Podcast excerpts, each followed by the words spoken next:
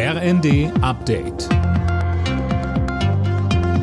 Stündlich neu. Auf den Punkt informiert. Ich bin Gisa Weber. Guten Tag. Dschihadismus, künstliche Intelligenz, Rechtsterrorismus. All das nehmen die Menschen in Deutschland zunehmend als Risiko wahr.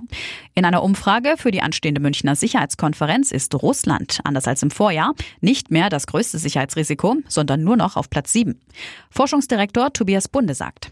47 Prozent glauben, dass wir in zehn Jahren weniger sicher, 49 Prozent, dass wir weniger wohlhabend sein werden. Das ist ein deutlicher Kontrast zu den Zahlen aus China und Indien, wo Mehrheiten deutlich optimistischer in die Zukunft blicken.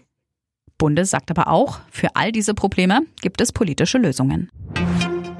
Der Bundestag verkleinert sich nach der Teilwiederholung der Bundestagswahl in Berlin. Die FDP verliert einen Sitz und hat künftig nur noch 91 Abgeordnete. Obwohl alle drei Ampelparteien Stimmen verloren haben, ändert sich an den Machtverhältnissen im Bundestag nichts. Trotzdem müsse man auf das schlechte Ergebnis reagieren, sagt der Berliner FDP-Vorsitzende Christoph Meyer im ZDF. Jetzt wird noch mal eindringlicher und das haben ja auch die Koalitionspartner mittlerweile eingesehen, dass wir hier in der Ampel deutlich äh, mehr Fahrt gewinnen müssen und das ist die Agenda, die jetzt die nächsten Monate die Ampel bestimmen muss. Kein schnelles Internet ist für Millionen Menschen in Deutschland immer noch Alltag. Laut einer aktuellen Analyse vom Verbraucherportal Verivox sind 3,4 Millionen Menschen betroffen. Denn noch immer sind rund 11.000 Städte und Gemeinden hierzulande unterversorgt, so Verivox.